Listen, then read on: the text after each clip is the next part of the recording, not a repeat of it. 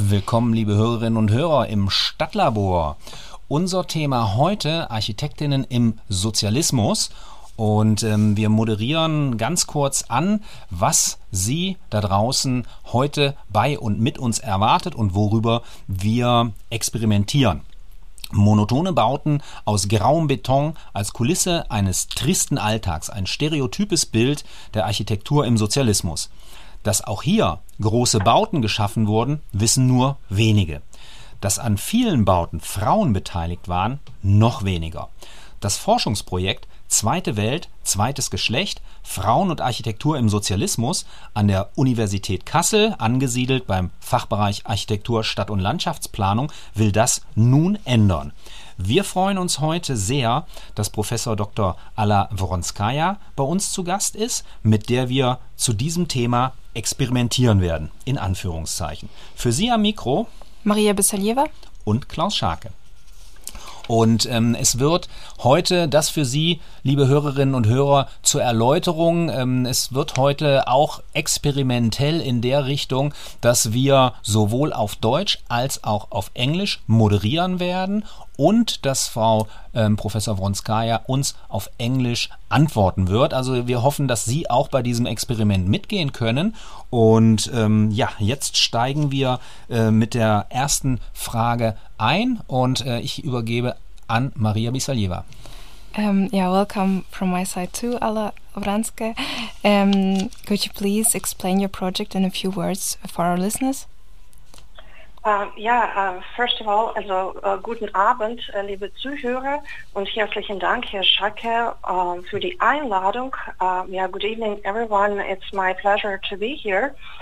And answering your question, um, our project um, which is now called Women Building Socialism, is devoted uh, to architecture that has often remained neglected by historians and not even recognized as architecture for two reasons. Uh, first, because it was been it was designed by women, and second, because it was designed in the state socialist countries. So we're looking at those two stereotypes that women can't be good architects and that there was no architecture in the socialist world. Und äh, kann man denn kann man denn aus Ihrer Perspektive wirklich davon sprechen, dass es keine Architektur in den sozialistischen Ländern gegeben hat? Um, I think that's a question of what uh, what does one mean by architecture, and it's a question of historiography. Now, historiography is a study of uh, how history is being written. So, a large part of our project, or actually of feminist scholarship in general, or uh, the scholarship uh, that deals with uh, socialist countries or any non-Western countries, uh, we could say um, is about questioning how history has been written. So what do we mean by architecture? And if we look at that, um, the notion of architecture, uh, the way we know it, uh, can be um, seen as going back to the Renaissance with its myth of uh, the um, great uh, humanist hero, uh, who's of course masculine, who designs a who's, who's a genius and um, who's able of creating um, works yeah works of genius um, and this is uh, completely different uh, from the image, the perception of socialist architecture, which is associated with the Plattenbauen, yeah, the gray, dull, concrete, standardized blocks um, which has often been uh, perceived as the anti-architecture, yeah, something that's opposed to creativity. Um, so we're both questioning the notion of architecture and uh, the ideas about what was being built in the socialist world, because that's of course not true. That there was nothing but standardized uh, standardized construction, um, uh, standardized construction on one hand, but on the other hand, we can also see actually um, architectural creativity is being played out in that work as well. So the idea is to go beyond the notion of architecture, uh, the way it is received. Yeah, architecture as a unique building. Yeah, often a Renaissance villa. Yeah, or uh, later villas. Um, or a museum or something that's spectacular, that looks dramatic, um, and that, that is unique. Uh, that means there is just one building like that. So we're, we're going beyond those um, those stereotypes. I think I could stop here. Mm-hmm. Okay. Äh, ja, vielen, vielen Dank erstmal für, für, diese, für diese Erläuterung. Ähm, wenn, wenn Sie jetzt darüber sprechen, dass, ähm, ja, dass die, diese, diese Wahrnehmung dafür, also für das, was überhaupt Architektur ist, ähm, so wie ich es verstanden habe, ja, letztendlich auch äh, vom Westen definiert worden ist und, und ähm, dass man dann sagt, ja, auf der einen Seite war das gar keine Architektur, die da gemacht worden ist. Ähm, Sie haben aber herausgefunden, dass äh, es auch herausragende Bauten Bauten im Sozialismus oder in den sozialistischen Ländern oder die, die sich sozusagen als solche Länder deklariert haben, dass es das gab, könnten Sie unseren Hörerinnen und Hörern das ein oder andere Beispiel nennen, was Sie im Rahmen Ihrer Forschungen jetzt schon herausgefunden haben, weil wir leben ja hier in der Bundesrepublik Deutschland. Wir haben bis 1989 ähm, auch ein, ein anderes Deutschland noch gehabt, wo diese Themen ja ähm, genau, die Sie beschreiben, eine Rolle gespielt haben, also in der Architektur. Und ähm, vielleicht haben Sie so das ein oder andere Beispiel äh, präsent, wo, wo unsere Hörerinnen und Hörer sich etwas darunter vorstellen können? Ja, natürlich. Um, one example uh, would be um, the Haus der Kultur und Bildung in Neubrandenburg uh, by um, East German architect Iris Dullin-Grund. who was also one of the two uh, women uh, who were employed city architects, yeah, the, the chief architects of a city. So that's one quite interesting example when she, uh, which she did um, as a very young architect. I believe that was her maybe diploma project when she was graduating, and then she was entrusted uh, with um, with the construction and saw it realized and then eventually beca- became the city architect of Neubrandenburg in East Germany. That's um, close to, to home for uh, for most people uh, here. Um, another actually uh, another point uh, that I would like to raise is the question of authorship, and maybe that's um, that's another big difference between uh, the socialist or state socialist approaches to architectural design and the more familiar, um, let's say, Western approach to design, which is associated with a singular author. Again, that idea that goes back to the Renaissance. Um, yeah, that there is such thing as the author and a design is the product of his uh, genius. Uh, and we can see it even today with brands, yeah, and architects. The cult of architects were becoming almost pop uh, heroes. Uh, that was completely different in the East um, or elsewhere in state uh, socialist countries, where designs were collective, and that would be a very big group um, involved in architects, engineers, uh, landscape architects, uh, whatnot and it is often impossible to actually um, to distill that authorship or to attribute the building uh, to a particular person. Uh, and often it would be state institute of this or that, um, something that looks um, quite unfamiliar for um, uh, for the reader or the viewer who is accustomed to the notion, uh, the traditional notion of architecture. And women were also, of course, often on secondary roles, and that is why, despite women uh, being much more present actually in the architectural profession in the East uh, than in the West, um, their legacy remains neglected, yeah, because they were not able to put their name on their on their work. Um, could you please explain uh, to our listeners more what which problems uh, women in architecture were and are still facing? Um, you mean social problems or? Um, um, yeah, like how, how why why don't we know uh, so many uh, women architects as we know male architects?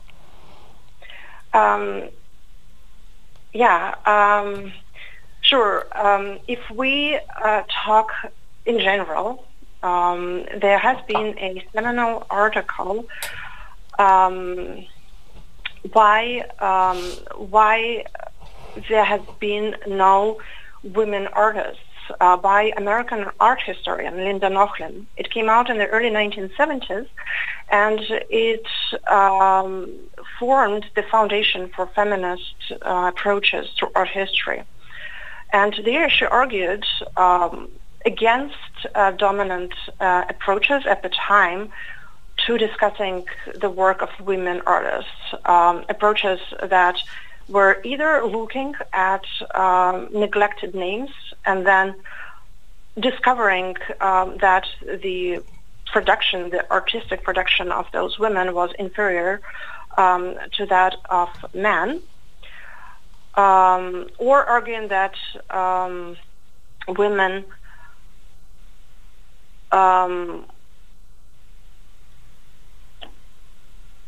Oh, wait, um, sorry, I'm, I'm losing my thought here. So basically what Nochlin suggested is uh, to look at why there has been no women architects. So instead of arguing that there, there was as many women architects, oh, uh, sorry, artists as, as, which would be obviously uh, false, she said, uh, yes, that's the fact, uh, that there were historically much less women among uh, most famous and most talented artists. Um, but so, so rather than denying that obvious fact, uh, Nochlin suggested to look at the question why was that the case. And she found out there are basic things that women were simply denied opportunities to become artists. They were not admitted to art academies. They were discouraged by society and by their families uh, to practice art. Uh, and even those that were actually uh, able to break through those barriers and uh, become artists, they were pushed into niches that were seen as acceptable for women, such as painting animals, for example, or painting domestic scenes, um, as opposed to painting history scenes where no woman uh, was ever allowed to go. Uh, so Nochlin argued there that it's not that women are naturally not capable of being uh, brilliant artists, but there were social constraints uh, that prevent them from doing so. Uh, so if we apply that approach to architecture, we will also see that there were social constraints that prevented women from going into profession for a very long time um, women were not accepted to school of architecture until the early 20th century, for example. Yeah, in Russia, which is the country I'm familiar with most, women were first allowed uh, to study architecture in special female architectural courses where they got education similar to that of men, but they would not get the degree in architecture, meaning all they could do was to work as, as draftswomen in male architects' offices or to be assistants in their teaching. Yeah, because they were never actually would be able to sign as, as architects.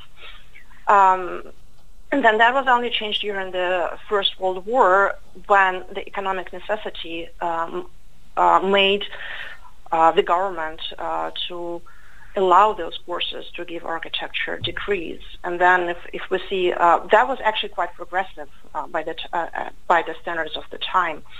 And um, it was still a very, very long way for women to be admitted to schools of architecture, to uh, find um, courage and energy to be in that male environment, yeah, with all their professors being male, most of their colleagues being male, and so on, to, to, to go through that breakthrough, those barriers.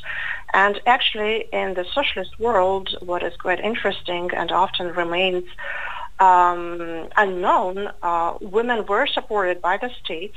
Uh, yeah, that was a part of the socialist program.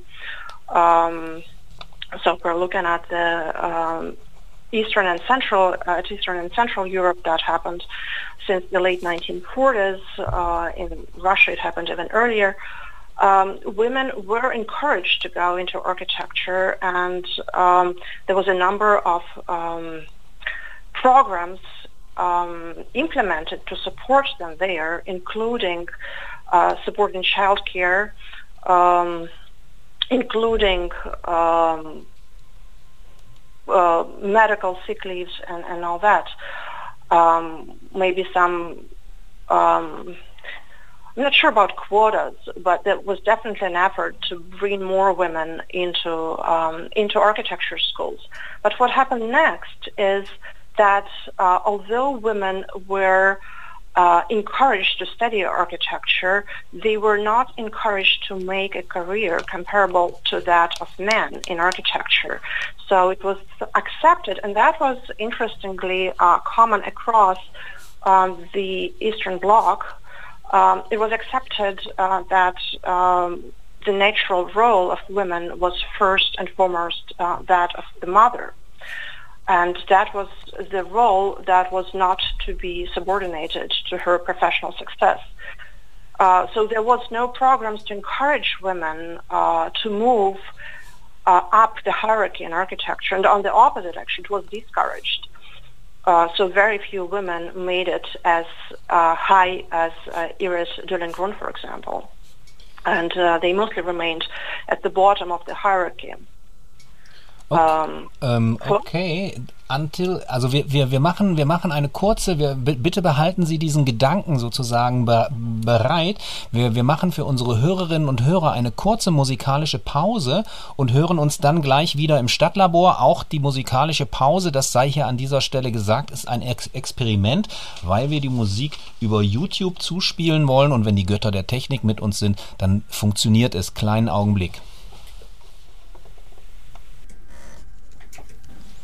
Ja, willkommen. Willkommen zurück im Stadtlabor. Und ähm, ja, ich gebe jetzt wieder rüber an Maria Bisaljeva, die weiter moderieren wird. Um, so, do you want to tell us something about uh, your music choice? Yes, uh, I love this song. It's by my favorite um, musical ensemble. If I don't know if that word actually exists in English, but I know it does exist in German. Um, that is called uh, Rishimka in Russian. And I think we could translate it to German as Reissschinchen from um, yeah, or T-square in English, the instrument of the architects uh, before the uh, digital revolution. Um, and um, th- this was a satirical ensemble um, organized uh, by women architects, um, none of whom were paid, and all of whom were full-time, working full-time uh, as architects in Moscow. So doing that in their spare time, um, out of um, yeah, out of their interest, and they were super popular.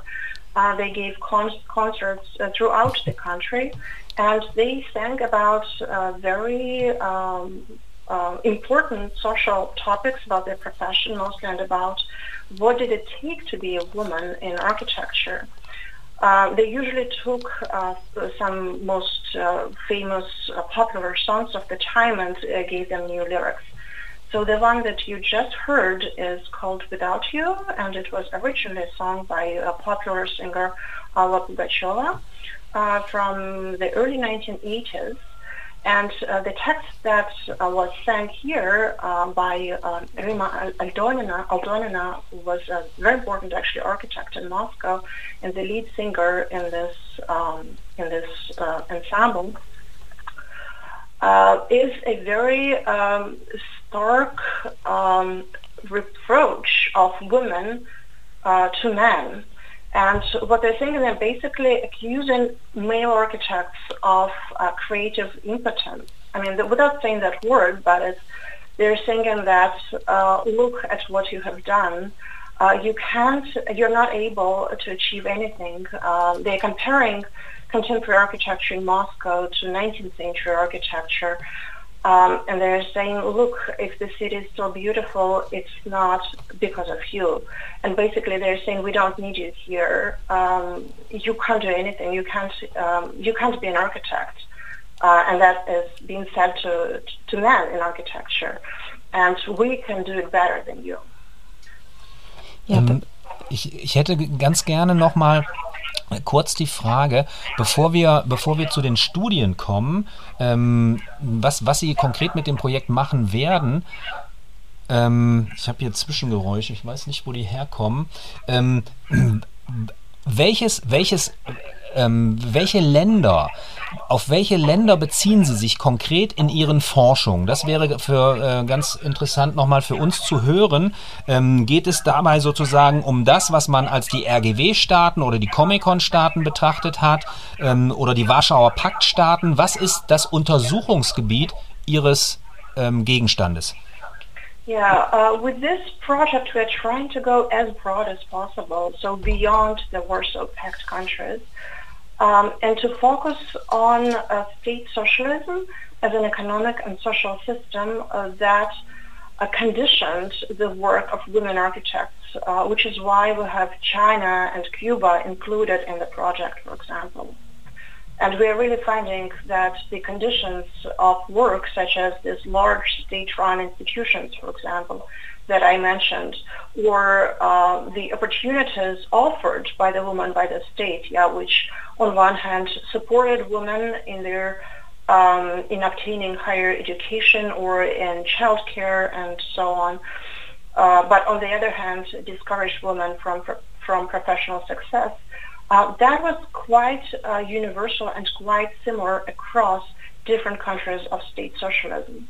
So not just the Eastern Bloc, but also countries in Asia or uh, even the Americas. Um, I would like to know what is the goal of your research. So, uh, what are you going to do with all your knowledge, and um, how are you going to take it to the world? Um, yeah, so our project is a little bit unusual in um, in academic in the academic world because we are not proposing, or at least at this point, uh, we don't uh, aim to um, write um, our own critical uh, research about women in architecture, which I hope we will do at some point. But what um, what we're doing right now is we're trying to bring together all this um, all this diverse material about uh, women in architecture in state socialist countries. And by now there has been a lot of um, research. Often this research is uh, just publication in a local newspaper, for example, in a language that most people can't even read or will never would never notice that publication otherwise. Um, or which language? That, uh, we are actually, well, we will try uh, to include all languages we can read. And mm-hmm. for now, we have been relying on uh, the help of our student assistants uh, from different, uh, with different backgrounds. Um, or uh, suggestions of our colleagues uh, from different countries. So we don't want to discriminate by language. We want to basically create a hub uh, that would register all publications or all resources about uh, the work of women architects in state socialist countries. Hopefully also at some point we will be able to translate something, um, but that's the next step. For now, what we want to do is to create uh, this synthetic um, instrument where people could go and where they could start their research. So it's to help researchers or to help hopefully also the general audience to start somewhere. Um, so we we will have several sections in the website. Uh, the first will be data database of um, individual architects uh, arranged by country with brief introductions to the local specific or the national specifics in this country and then we'll have basically as many names as, as we can find um, and links if uh, some some names are of course more famous, more well known than others. So we will link whatever literature is out there. Then we will have a, a, a section uh, on, on, sources, and there we will link and also scan and upload whenever we are allowed to do so. Primary sources, uh, there is also interesting literature. Uh, for example, there is a novel, Franziska Linkerhand, in German about a female architect um, is coming out of age and then finding herself working um, in this uh, depressing uh, standardized environment and is having a personal and professional crisis there. Uh, there, um, there is um, um, a couple of interesting films that I found uh, one in Russian, there's something in, in Polish, and I'm, I'm, sure there's there's a lot more. So we would, we would like to link all of that there. Um, we could, for example, also link this um, uh, T-square ensemble also there. Um, then we will have a section with our own essays. Uh, some of them, again, because we're a relatively uh, small-scale project, we are not able at this point to fund, let's say, PhD dissertations and so on. So we mostly rely on, on student work or work that other scholars donate us or work that we produce ourselves in our free time, so to say, or we happen to have done anyhow. So we will have the essay section there, and we will have a section with links and bibliographies. So we really see it as a hub of information, as a central point that links and brings together research that is done in different countries and by different teams or primary sources. Yeah, this sounds really interesting. And it's like, it sounds like a lot of stuff which is going on the, on the website. And um, yeah, it sounds very interesting, I think. And do you want to tell uh, maybe an example of a person which you uh, will put on the site and which story you find, whose story you find really interesting? Um, we will try uh, to write short biographic entries about as many people as possible, and we will also invite other contributors uh, to write about them. Yeah, somebody might be a specialist um, on this particular architect, but it doesn't. Uh, they might have, they, they, maybe they wrote a book about that, but it doesn't mean that um, they necessarily focused on this architect as being a woman. So we're hoping also to attract um, authors who would agree to write these short biographic profiles about uh, different architects. To give you just one example, uh, Rima Aldonina, who you, whom you just heard singing, was an important architect um, working in Moscow and the only female uh, head of an architectural workshop. So the, the way the profession was organized in the city of Moscow, of course, the, the largest was the capital, so it had most uh, the most complex uh, bureaucratic system of organization and the most uh, employed most architects. It was divided uh, into several workshops, all of which but one were headed by men. So Rima Aldonina, who was also a um, uh, single mother, um, was the head of that workshop, and she was engaged in a number of important uh, projects. And um, she, it's, it's, interesting how she she struggled uh, to find uh, architecture, uh, to reinvent uh, standardized architecture as something that has a very expressive language. And she found very interesting ways to work with architecture as mass, as shape, um, while designing uh, residential houses in Moscow. Ähm, wenn, wenn wir jetzt ähm, hören, dass, ähm, dass, äh, dass Sie ein, ein, ein, ja, ein Archiv oder ein, ein modernes Archiv, sage ich mal, online gestützt anlegen werden.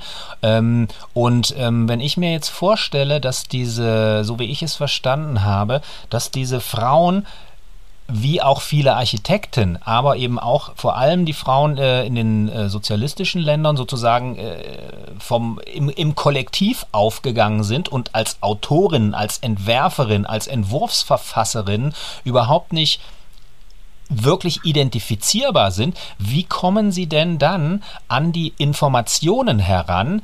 Ähm, ja, wer war jetzt äh, wirklich dann maßgeblich oder federführend an einem bestimmten Projekt beteiligt. Ich stelle mir das als eine unheimliche ja, äh, Such- und Recherchearbeit vor, ähm, die Sie da leisten müssen, weil dieses Feld ja weitgehend unbeforscht ist. Yeah, you know, I, I think uh, uh, the realistic way, but also maybe not um, um, not the um, There, oh, okay, let's, let's, let's put it this way. Uh, the, the way we are going to deal with this challenge is to question the notion of authorship to begin with. And I think there is a merit in that questioning. So we do not aim to necessarily establish the boundaries of authorship in each particular project and who exactly did what, uh, but we accept collectives as authors. And within those collectives, uh, we uh, acknowledge the work of everybody who participated in it. And names are usually known, but it can be a list of 20 or 30 people. So uh, we would just list um, that work even even in, in cases when this uh, person is not the lead architect. Yeah, there was always a lead architect on the project. So if she was not a lead architect, I don't think that that's um, that doesn't mean that we shouldn't uh, we shouldn't mention that work. Und ähm, können Sie denn, werden Sie auch mit Zeitzeuginnen und Zeitzeugen sprechen, so es sie noch gibt? Also ähm, ich äh, beziehe mich jetzt mal auf ein ganz aktuelles Projekt auch ein Forschungsprojekt am Fachbereich Architektur, Stadt- und Landschaftsplanung der Universität Kassel, an dem ich mitarbeiten durfte, von Manuel Quadra, ähm, der sich, ähm, der sein, sein, sein Thema hieß Träume und Räume einer Revolution, Architektur ähm, in Kuba von 1959 bis 2018. Und ähm, dort, ähm, ich äh, durfte diese Vorlesungsreihe, die Manuel gemacht hat, verschriftlichen als Grundlage für diese Publikation, die dann erschienen ist.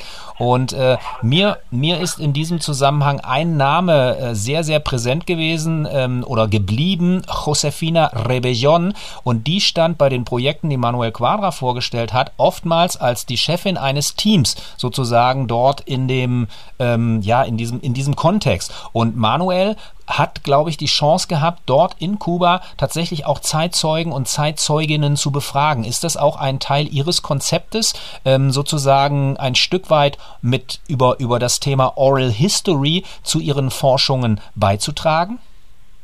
Yeah, absolutely. Uh, that uh, would be our next step, and I think that should be our next step because uh, these people are unfortunately, uh, well, that's the law of nature that uh, they enter in their old age at this point, and um, you know we are basically having maybe last chance to uh, to interview them.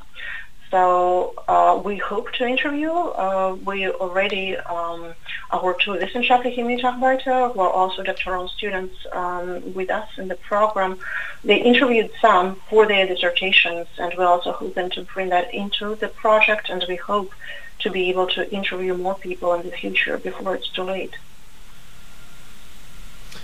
Okay, bis hierher erstmal ganz, ganz herzlichen Dank. Wir machen nochmal eine kurze musikalische Pause für unsere Hörerinnen und Hörer. Und auch, wie ich es vorhin gesagt habe, auch diese Pause ist ein kleines Experiment, wo wir vom Computer über YouTube Musik zuspielen. Ähm, wir hoffen, dass die Götter der Technik mit uns sind.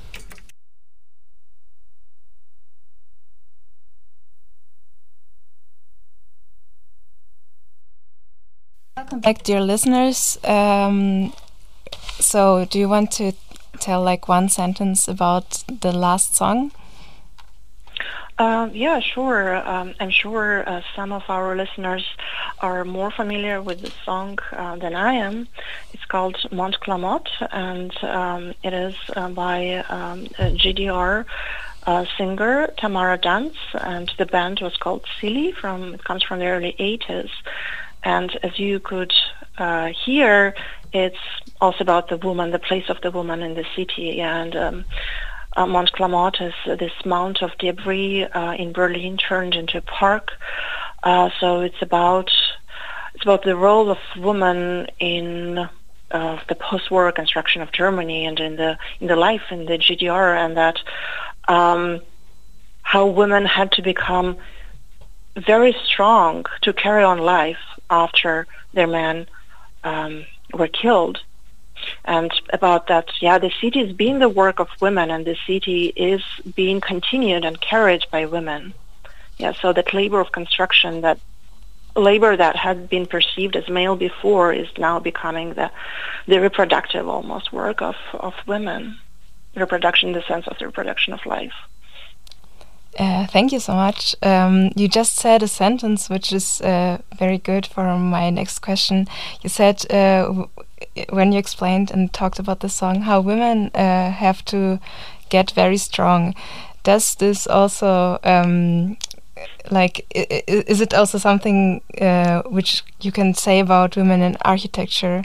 How did they feel? Did they have to be like super strong to just like fight their way? Into it because you talked about all the struggles uh, for female architects already. Yeah, that's that's a very interesting question. Um, thank you. Uh, I think there is an interesting difference here between how women were inventing themselves as architects or claiming their place in architecture in the West and in the East. So in the West, uh, women basically um, assumed uh, the role and habits and lifestyle of men to be admitted into the profession. They often uh, they wouldn't marry, they wouldn't have children, they would devote themselves uh, to their work. Yeah, they're married to their work, as as they say still. Um, that was very different in the East, uh, where the woman was perceived first and foremost as the mother and not only it was perceived so by the society, but women architects also interiorized that perspective, or they never they never questioned it. So they perceived themselves as mothers first and foremost, and uh, they didn't want to be like men. It was never part of the conversation about among women architects uh, that um, they are the same as men. Uh, that difference uh, came as as the most basic um, natural difference. Um, it is interesting that uh, the very term feminism has been viewed, was viewed then, and still is being viewed very negatively in uh, socialist countries. Uh, because feminism was associated with this uh, kind of aggressive, male-like um, attitudes of women, yeah, who, who wanted to be basically men, um, and who denied the natural difference. So what um, what replaced feminism as the ideology of emancipation of women in the East was instead what was called in the Soviet Union women's movement. And I think it was quite similar in other East European cultures without them using the term.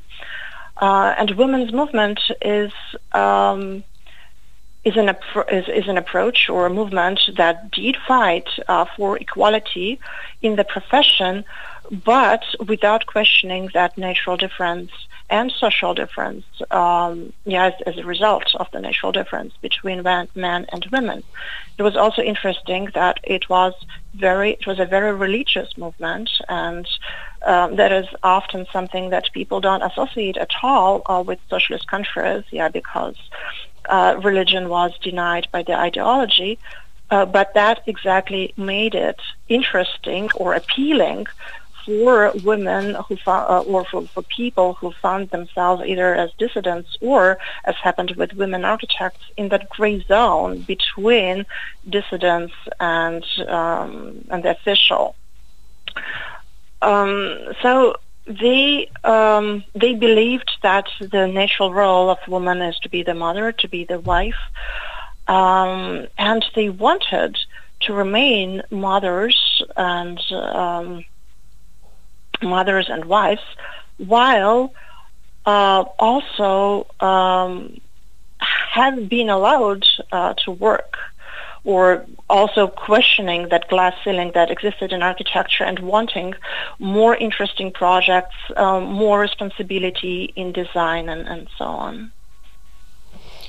That sounds like a lot for these uh, women in socialism because, like, yeah, they still had the role of a mother or a wife, and yeah. Yeah, yeah, and um, in the um, in the interviews, well, we I, I, haven't conducted my own interviews yet, but I, I read interviews that others did, and um, it's actually yeah, it's it's it's incredible what kind of life uh, or uh, what kind of life those women had and how much strength and energy they had because um, they're remembering how during their lunch breaks, uh, for example, when men would go to the dining hall and uh, socialize there, women would be the one to go grocery shopping because in the Soviet Union, for example, yeah, there was a deficit and lines in grocery stores, so somebody had had to stay in those lines, and that would of course be the woman.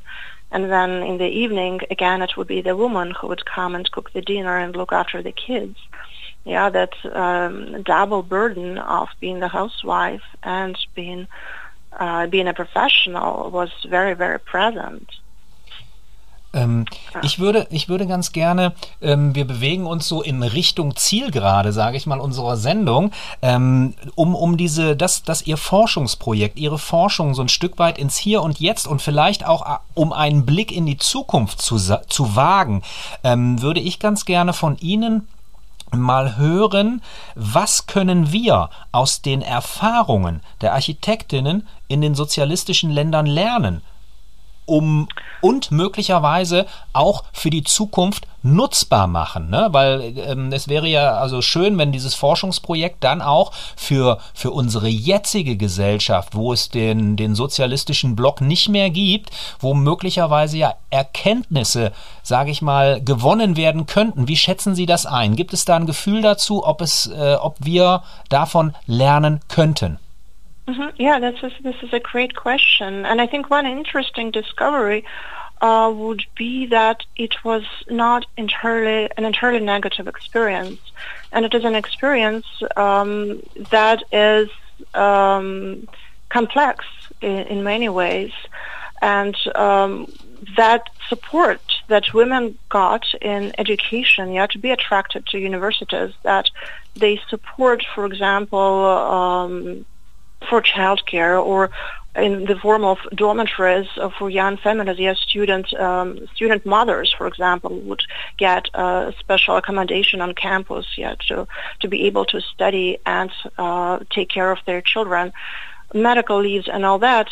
Um, well, I guess that's less of, a, less of a problem in Germany than it is, for example, in the United States or some other countries. Um, but that system of state uh, support uh, for women was actually um, was not bad at all, and it was appreciated by women, and it was a huge disappointment in the wake of the changes in the 1990s when women discovered that uh, lots of yeah, those uh, lots of that social infrastructure that they took for granted just disappeared all of a sudden, and uh, they they were disappointed in many ways. But on the other hand, one could also learn that just putting that support system in place does not guarantee equality, and that equality was declared in the Eastern Bloc, but it was never achieved.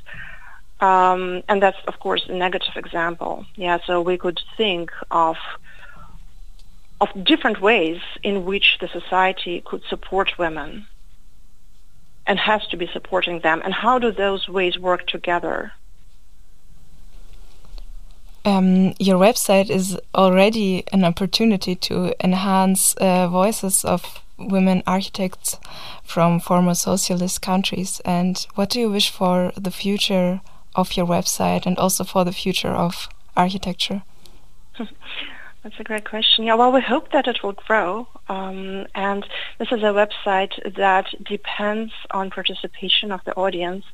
So we hope that people will contact us and say, hey, my grandma was an architect in the GDR and I have her photographs or I would like to tell you about her. You know, we are very open to all kind of um, all kinds of, of such messages and uh, we are hoping that it will grow uh, through the participation of the readers because that's often the only way to uh, to bring those names to life. And as we are quite a small uh, research team at this point, at least, we are unable to do extensive archival work and to to dig out that information there. Uh, we really hope that it will become a platform where people who are interested or have something to say about uh, women who worked in architecture in the broadest sense of the term. And again, because women were often denied entry to architectural design, uh, that was the most prestigious part of the job. Women were often pushed to those peripheral or marginal positions in fields like landscape architecture, interior design, uh, book illustration, theater decoration, uh, pedagogy often, and uh, so on. So we're hoping to get um, information about um, women architects in the broadest sense of the term. Yeah, so we're, uh, we're hoping to to attract people and to create a platform for discussion and for sharing information. So I think that sharing aspect is very important for us. Und, und wie, wie kommen Sie denn dann, ähm, also einmal, ich sag mal, im, im, im Deutschen gibt es das schöne Wort Mundpropaganda, also so, dass sich das et, etwas herumspricht, so wie, bei, wie das Beispiel, dass die Tochter oder die Enkelin sagt, hier, meine Mutter war Architektin und äh, da würde ich gerne was drüber erzählen. Wie, wie streuen Sie das nach da draußen? Also so, weil ähm, Menschen müssen ja davon erfahren, dass es dieses Projekt und diese Möglichkeit gibt. Ähm, wie, wie machen Sie das?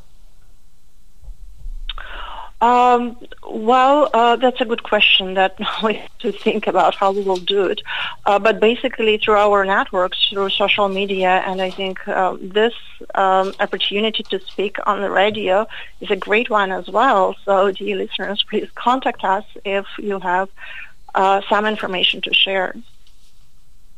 Yeah, and how can we contact you? Can you please uh, say your? Uh, yeah, my my email is um, is quite easy to find on the website of the University, Kassel University, Fachbereich 6. Yeah, thank you so much. I think we are at the end of our uh, yeah talk. okay. Well, thank you so much for this interview. It was great to be here, and thank you very much, dear listeners, for staying with us. Ja, okay. Und äh, dann, ähm, ja, liebe Hörerinnen und Hörer, vielen, vielen Dank, dass Sie dieses ähm, Experiment mitgemacht haben, dabei gewesen sind. Äh, wir sind selber auch äh, Lernende, begreifen uns so und haben das heute in dieser Form erstmalig gemacht, live performt sozusagen. Und ähm, für diejenigen, die, jetzt vielleicht zufällig zugeschaltet sind oder auch ähm, für alle anderen, diesen sei zugerufen, wir werden das als Podcast veröffentlichen. Das ähm, Interview und ähm, werden das dann, äh, es wird dann über alle äh, Streaming-Plattformen auch verfügbar sein und ähm, das werden wir dann über den Fachbereich Architektur, Stadt- und Landschaftsplanung der Uni Kassel natürlich auch kommunizieren, wenn es dann soweit ist. Und äh, wenn wir mit dieser Radiosendung einen kleinen Beitrag leisten konnten, um dieses Projekt bekannt zu machen, dann ähm, freuen wir uns natürlich riesig und wünschen dem Projektteam, den wissenschaftlichen Mitarbeitenden und Ihnen als, ähm, als Projektleiterin natürlich alles, alles Gute, dass Sie ja möglichst viele spannende Erkenntnisse gewinnen werden. Und von unserer Seite äh, ja damit viel Freude beim Vertiefen der gewonnenen Einsichten. Und wir legen jetzt nochmal zum Schluss, äh, versuche ich nochmal ein Lied aufzulegen über den Rechner. Und damit schicken wir Sie in eine hoffentlich wunderbare Nacht. Bis dahin.